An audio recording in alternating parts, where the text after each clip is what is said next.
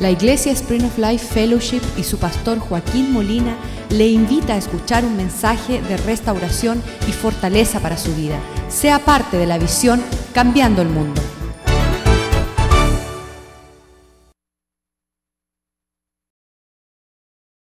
Damos gracias por lo que estás haciendo, lo que nuestros ojos están viendo, lo que nuestros oídos están escuchando.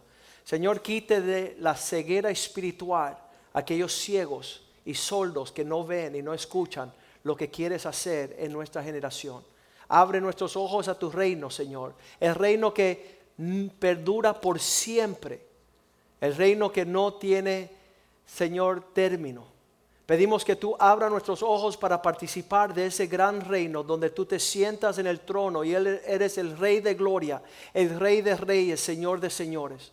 Permítenos hoy, Señor, compartir tu palabra para poder percibir y ver con nuestros ojos, pero más que verlo, Señor, entrar a ese reino y participar como tú tienes en tus planes y la invitación que tú has extendido, Señor.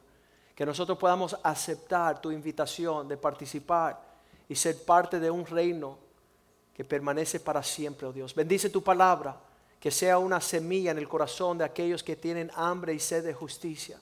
Permítenos, Señor, entrar y participar con la gloria de ese reino venidero. En el nombre de Jesús te lo pedimos. Amén y amén.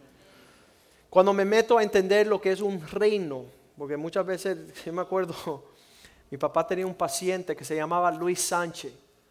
Y habían pasado muchos años que éramos cristianos, habían pasado 10 años y, y, él venía con una condición que ya iba a morir. Él se había retirado, él decía, Molina, me voy a morir y, y estoy desesperado, no sé qué hacer. Y entonces mi papá le dijo, tienes que buscar un reino. Y él dice, bueno, el único reino que conozco es el Magic Kingdom. En la cosa natural era donde vive Mickey Mouse, en, el castillo de la Cenicienta, en ese parque uno paga y entra, es otro mundo. Pero gracias a Dios que Luis Sánchez tomó los pasos iniciales de creer en Jesucristo, aceptarlo en su corazón, bautizarse, empezar a participar en la iglesia, escuchar los, la, palabra de Dios y él entró y partió con el Señor de este, este mundo al reino de Dios. Él captó y pudo abrazar, siendo un ingeniero de la NASA, un hombre espectacularmente brillante, intelectual, que había hecho los sistemas de telecomunicación de aquí a la luna, mas nunca se había comunicado con su creador. Y cuando mi papá le habla de un reino, él le dice, bueno, el único reino que yo sé que está cerca es Magic Kingdom. Mi papá dijo, no, hay un reino, un reino verdadero, no es fantasía. Y yo veo en el diccionario qué significa la palabra reino y comienza a explicar el diccionario Webster. Dice, un reino es una nación cuyo, cuyo dirigente es un rey. La palabra reino en inglés, kingdom, que se compone de dos palabras, rey y dominio el dominio del rey, la área donde ejerce su autoridad el rey. También dice el diccionario, el lugar donde Dios es rey, el mundo donde Dios es rey. Otra descripción en ese mismo diccionario dice, es la forma de gobierno cuyo cabeza es un rey el, entorno de un régimen que es dirigido por un rey. Eso es un reino. También dice el lugar donde se cumple la voluntad del rey. Cuando tú dices, sabes Dios, yo quiero que tú seas el que dirija mi vida, yo quiero que mi vida se conforme de tu régimen, de tu gobierno, el lugar, diga conmigo, donde se hace la voluntad del rey donde se cumple no el deseo de uno.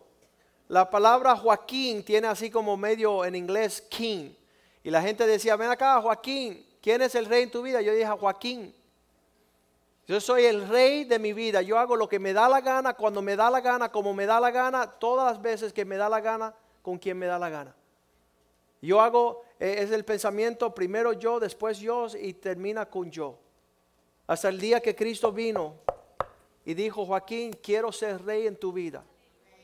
Y tuve que pensarlo bien, porque eso significa que a partir de ese momento mi vida se iba a regir bajo el, dictamen, las reglas, la forma de ese gobierno. Y, ese lugar donde se cumple la voluntad, se cumple la voluntad de Dios.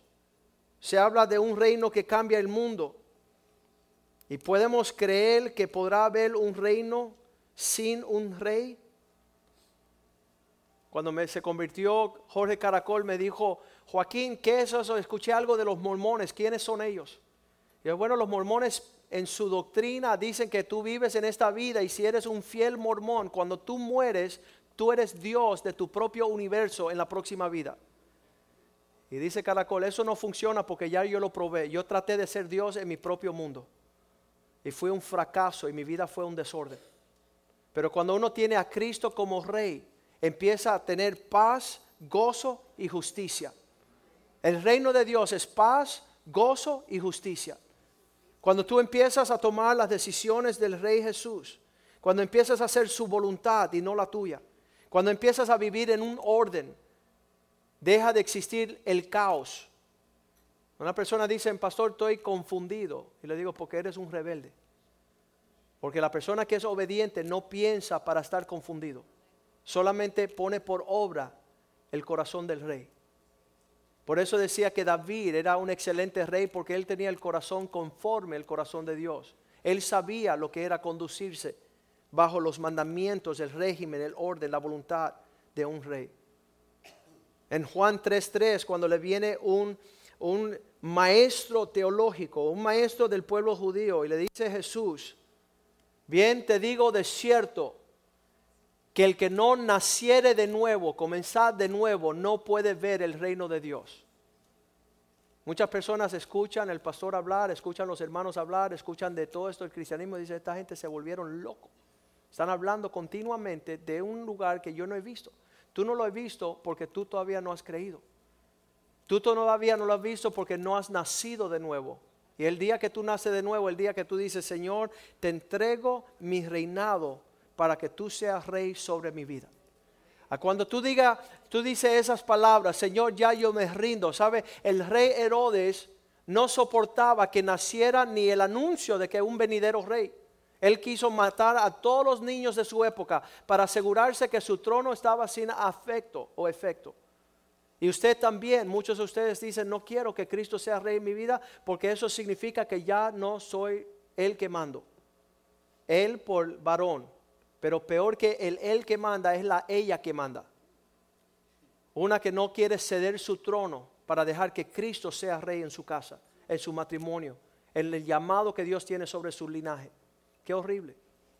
Es necesario que nosotros podamos entender que al no nacer a una nueva vida donde Cristo es rey, nunca podremos ver, escucha la palabra, ver el reino de Dios. Estaba confundido Nicodemos y le pregunta en el versículo 4, ¿cómo he de nacer de nuevo? ¿Cómo puedo yo, un hombre, nacer siendo viejo? ¿Puedo acaso entrar una segunda vez en el vientre de su madre y nacer? ¿Puedo comenzar desde nuevo? Y Cristo le dijo las próximas palabras. Dijo, de cierto, de cierto os digo, que el que no nace del agua, hablando de bautismo, ¿por qué hablaba Cristo? Porque es el primer paso para dejar que Cristo sea rey. Los que no se bautizan todavía están ahí negociando a ver si Cristo quiere compartir su trono. Y Cristo dice, no compartiré mi trono, mi gloria con nadie. No voy a ceder siendo el rey. El que no naciere del agua y del espíritu nunca puede entrar al reino de Dios. Oye, yo quiero saber lo que significa ser parte del reino. Pues tiene que comenzar de cero, nacer de nuevo. Quiero entrar. Una cosa es verla, otra es entrar y es nacer del agua y del espíritu. Sí, pero no me quiero bautizar, entonces nunca vas a entrar al reino. No vas a entender el gobierno de Dios sobre tu vida porque es necesario ser obediente. Muchas personas no entienden, ¿y por qué tanta obediencia? ¿Y por qué hablan de obedecer? Porque es un reino de obediencia.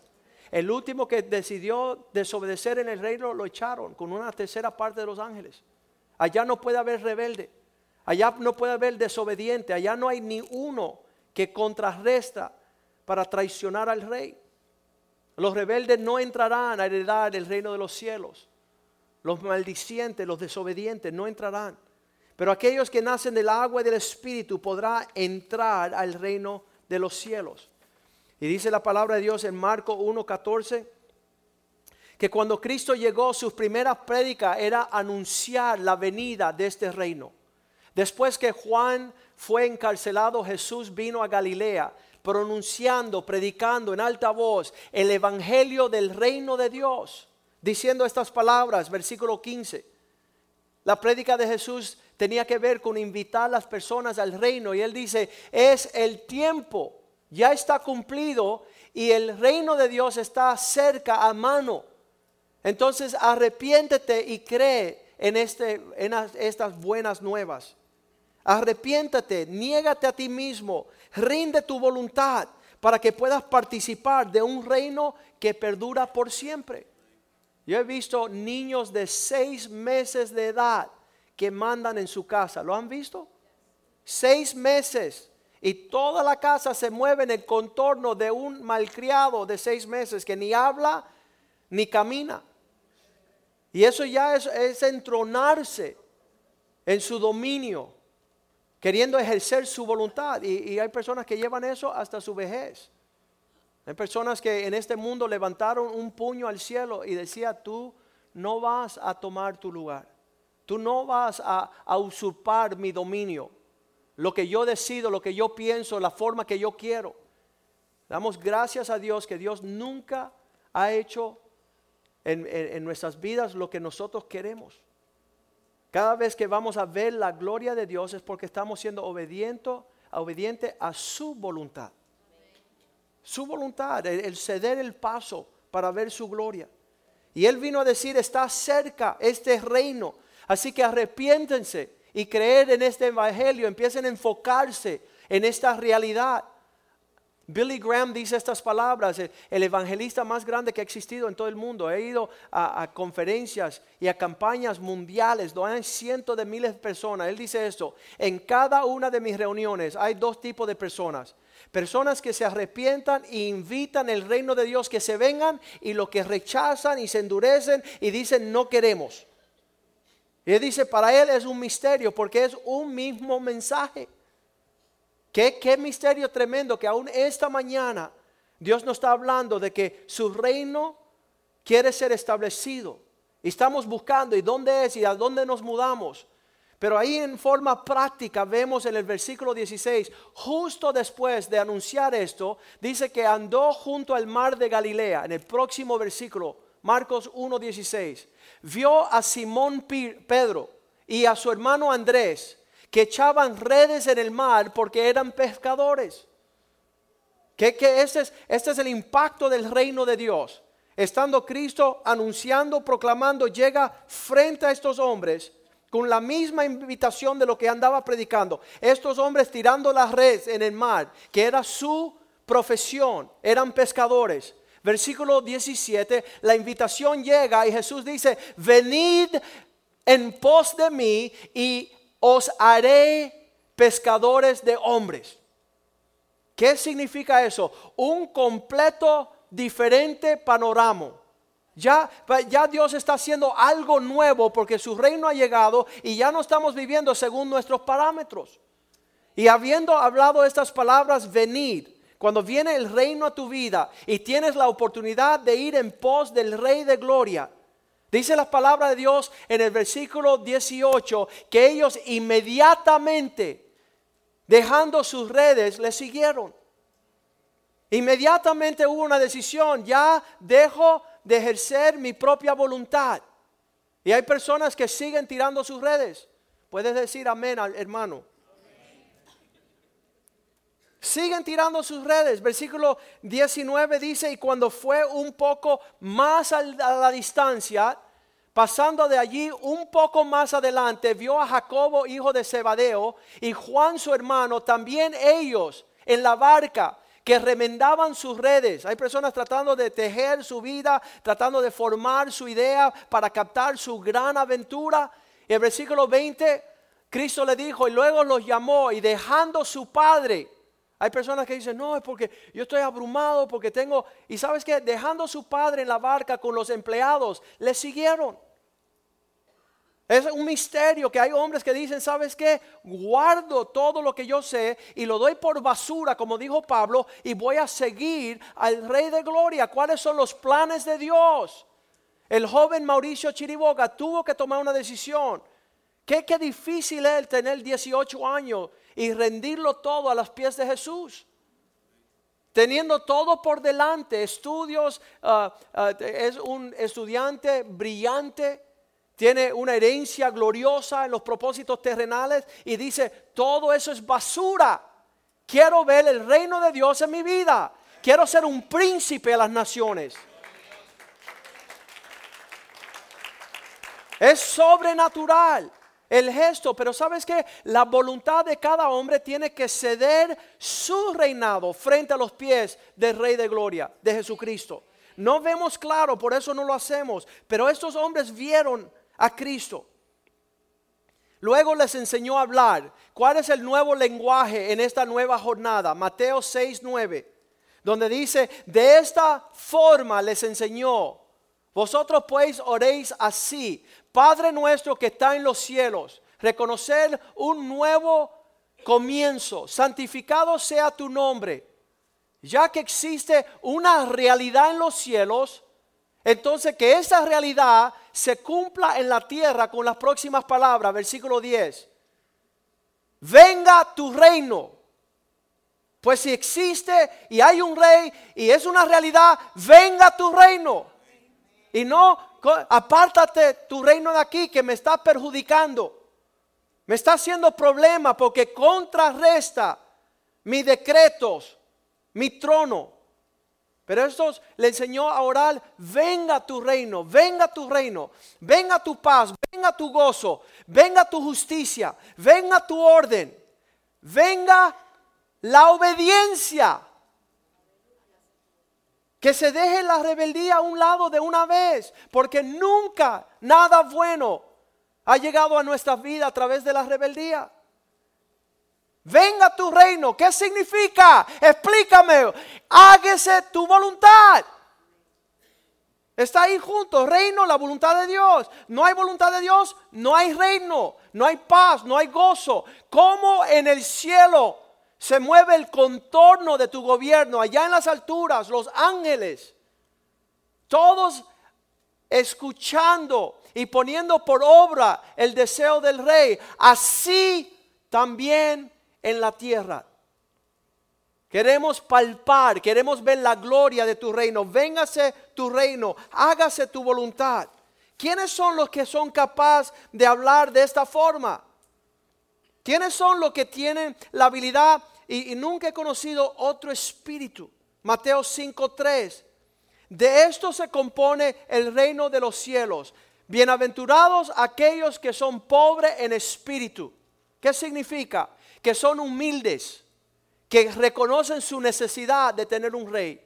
El que se gobierna a sí mismo no quiere, no quiere entender las palabras. Cristo decía, ustedes no entienden mis palabras porque no desean hacer mi voluntad. Le estoy hablando en chino. No quieren entender porque el fin de ustedes es no conectarse con el deseo de Dios. Y es imposible participar en el reino de Dios a menos esta palabra pobre en espíritu no significa pobre económicamente. Significa tener el corazón tan quebrantado, dispuesto de poner por obra los deseos de Dios sobre los tuyos. Ser una persona, como dice Wellington Boone, no lo anuncié en el primer servicio. Él está con nosotros la semana que viene. Anúncienlo. Se me olvidó.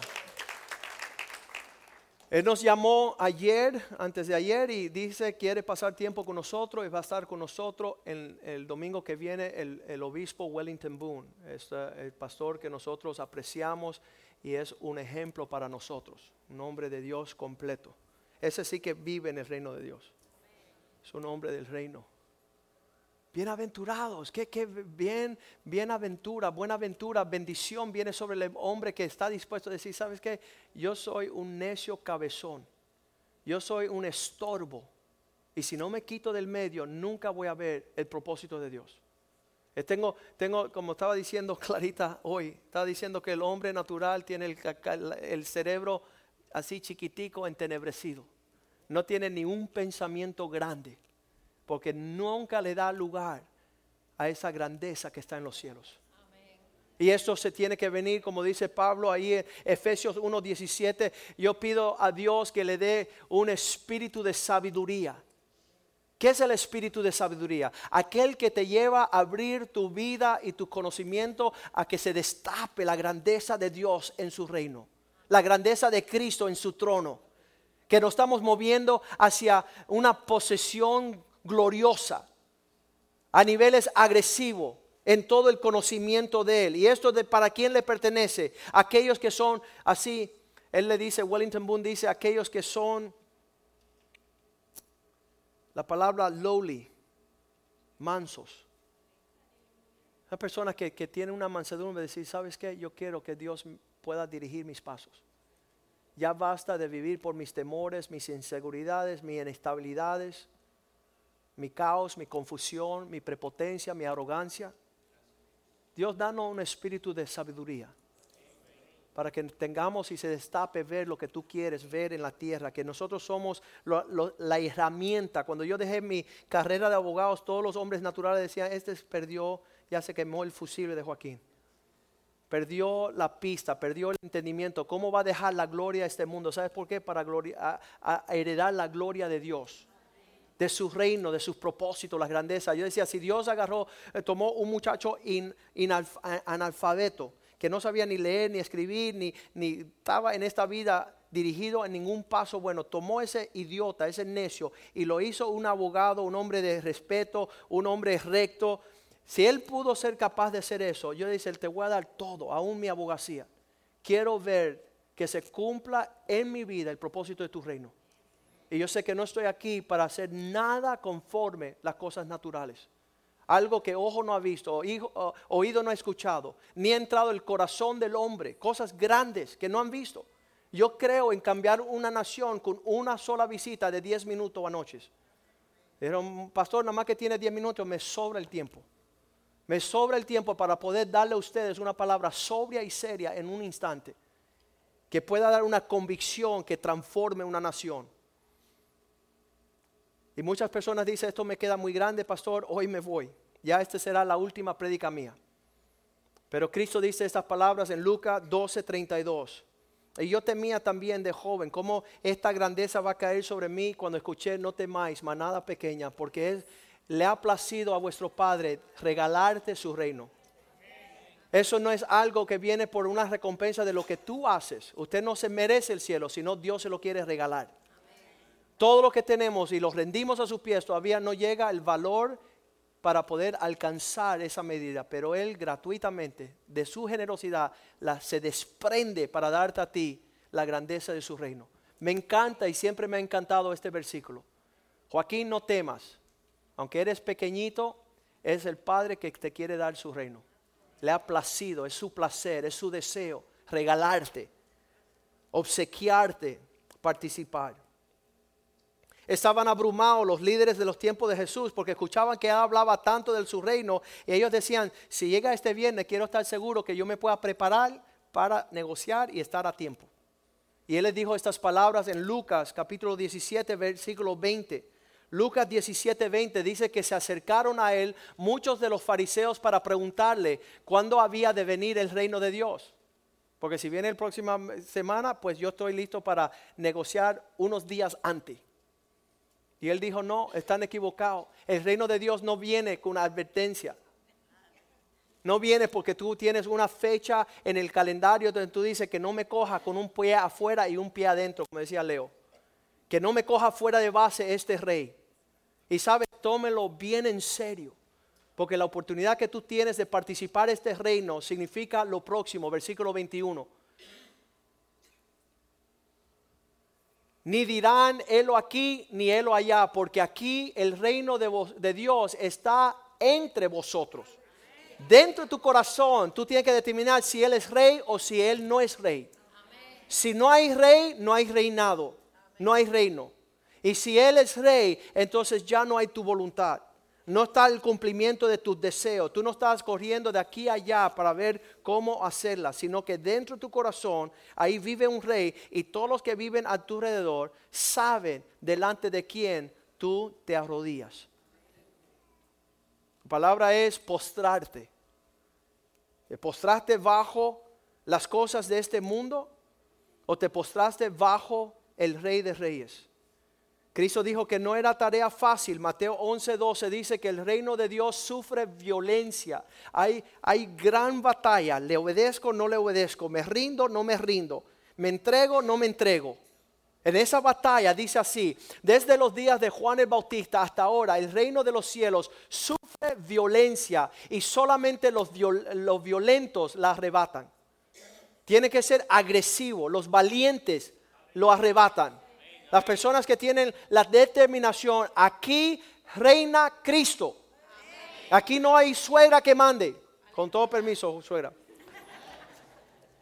Sino que Cristo es rey sobre todas las cosas. Cristo es aquel que está tratando de desear que la paz y el gozo y la justicia sean permanentes en la vida de nuestros hijos perpetuamente. Y que no venga nadie a tocar la puerta de decir, sabes, venimos con nuestro, nuestra desobediencia, venimos con nuestro caos, venimos con nuestra lujuria, nuestra lascivia, nuestros deseos desordenados, fuera de lugar, fuera de pensamiento. Me llegó una pareja mayor, tiene 66 años, ella tiene 60.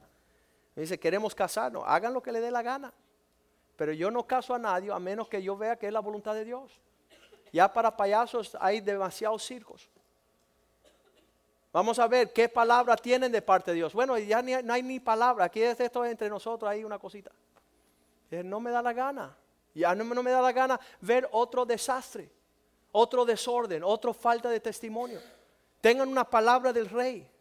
Vengan con un entendimiento de cuál es la voluntad de Dios. Romanos 12.1 dice, de esta forma vamos a saber cuál es la voluntad de Dios cuando nos presentemos Dice Pablo, así que hermanos os ruego por la misericordia de Dios que presenten vuestro cuerpo delante de Dios como un sacrificio vivo, que sea santo y agradable a Dios.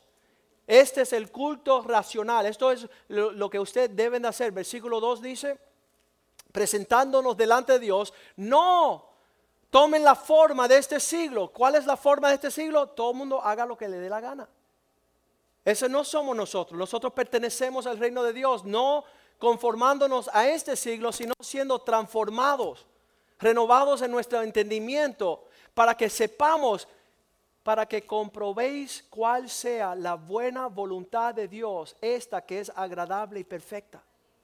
Vamos a vivir según lo que le agrada a Dios, porque esta carne le agrada muchas cosas y termina en una derrota, en una vergüenza. Y dice que hay una violencia en estos reinos que están peleando. Y ahí uno de ellos es el reino de las tinieblas, que se llama el rey de ese dominio, Satanás. Lucas 4:6 se aparece el diablo a Jesucristo y le dice, mira, yo tengo en el reino de los hombres toda autoridad. A ti te la daré toda esta potestad y toda la gloria de este mundo, porque a mí se me entregó, a quien yo quiero se la doy. Satanás está loco por hacerte a ti un heredero de su maldición, de su caos, de su confusión. Póstrate delante de mí. Mateo 4, 8. Dice el diablo lo tomó y lo llevó a un lugar, a un monte muy alto. Diga, muy alto. ¿Dónde estás tú? En un monte muy alto. Y le mostró allí todos los reinos del mundo y la gloria de ellos. Le dio toda una visión por el esplendor y la gloria de los reinos que no son del Señor. Versículo 9 le dice, si te postra y me adorares, todo esto te daré. Ven a mí, póstrate y, y camina en pos de mi reino para que yo sea rey. Imagínate el que viene a matar, robar y destruir, postrarte a ti, no te deja con nada. Versículo 10, Cristo le dijo, Satanás, apártate de mí, vete, porque está escrito al Señor Dios adorarás y a Él solo servirás. ¿Sabes cuál es el secreto de los reinos? El secreto de los reinos es que tú no puedes servir a dos reyes. Mateo 6, 24 dice, nadie podrá servir a dos amos. No se confundan. Ninguno puede servir a dos señores porque va a aborrecer a uno y amar al otro. o estimará, le da, más valor al uno y menospreciará al otro. No podéis servir a Dios y a las riquezas. ¿Quién es Dios en tu vida? Sabes, es fácil. Muéstrame tu chequera. Muéstrame dónde van tus fondos, muéstrame dónde va tu tiempo, muéstrame dónde van tus prioridades. Eso es rey en tu vida. Donde tú te, determina y deposita tu tiempo, tus tesoros, tus talentos. Ese es tu Dios. ¿Y sabes la tristeza de eso? Tus hijos van a servir el Dios de sus padres. Donde tú pasas el tiempo, donde tú inviertes tu dinero, donde tú pones tus talentos, eso es tu Dios. Por eso es tan difícil entrar a participar. La pregunta que se le hizo a uno que traicionó al Señor, y eso es siniestro, una persona traicionera que es capaz de, traicionar un reino, en Mateo 26, 15 le hicieron esta pregunta, ¿cuánto están dispuestos de darme para que yo, los, yo os lo entregaré? ¿Qué me queráis dar? Y yo os lo entregaré. ¿Qué es lo que está haciendo que tú niegues, renuncies, rechaces rendirte ante el verdadero rey? ¿Cuánto valor le darás a ese reino? Por eso él dijo, donde está tu tesoro, allí está tu corazón. Y por eso nosotros hemos decidido depositar todo en el reino de Dios. Porque donde está tu tesoro, allí está tu corazón. Donde están tu, tus riquezas, ahí donde tú vas a postrarte para adorar. Y él les dijo, y ellos le asignaron 30 pedazos de plata, 30 piezas.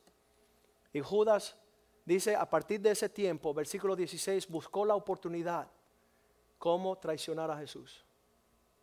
Cuando tú estás vagando en esa, lo hago, no lo hago. Me entrego, no me entrego. Me rindo, no me rindo. Todo eso es fórmula para traición.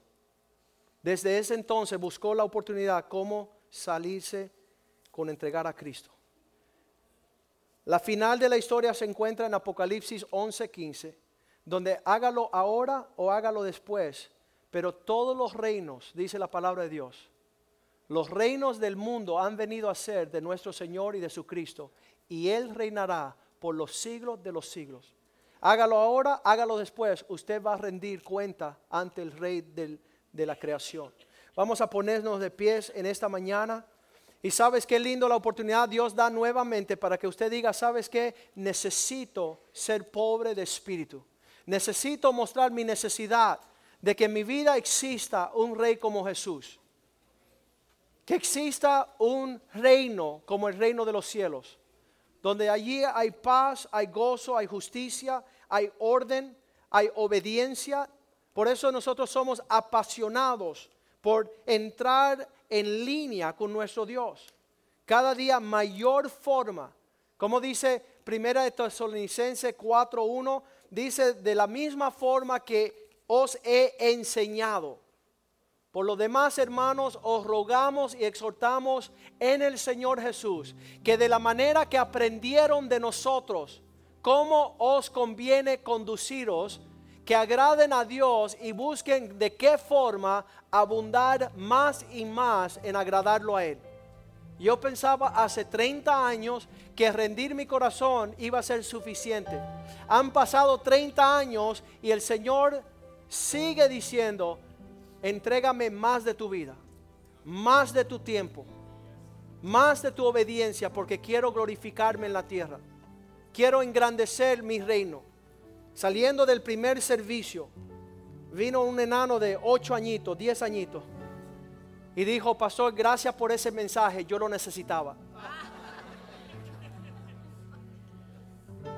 Qué lindo.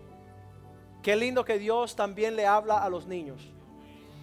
Qué horrible que nosotros los viejos todavía estamos peleando con Dios si entregamos todo lo que el rey nos ha dado cuando todo ha provenido de su mano, donde Él es la razón de nuestro vivir y respirar.